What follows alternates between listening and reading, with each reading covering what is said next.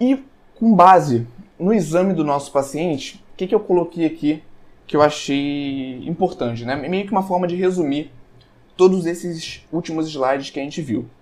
Quando o valor estiver dentro do referencial, então aquele paciente ele apresentou um, um TGO e TGP dentro do referencial e você está em dúvida se ele treina ou não de forma intensa, começa a acompanhar outros exames desse paciente, porque pode ser que ele teve essa alteração de TGO e TGP, mas continuou dentro do referencial. A gente viu que isso é comum.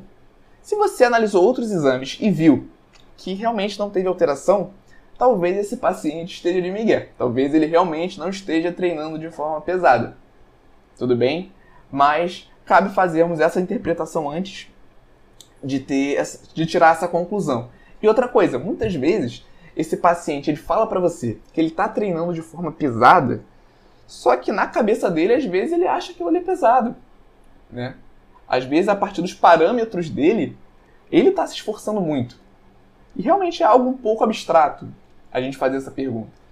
Então, um exame bioquímico ele é muito mais assertivo do que uma anamnese, porque muitas vezes o paciente não tem essa clareza do que é pesado, do que não é tão pesado assim.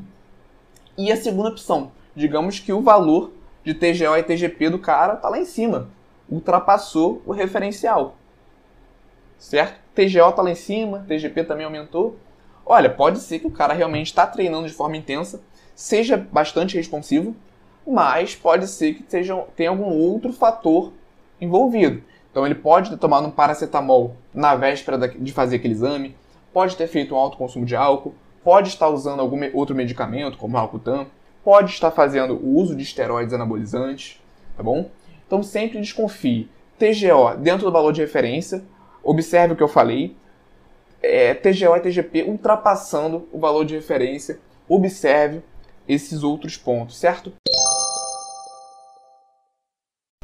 E aí, Nutri, gostou desse corte?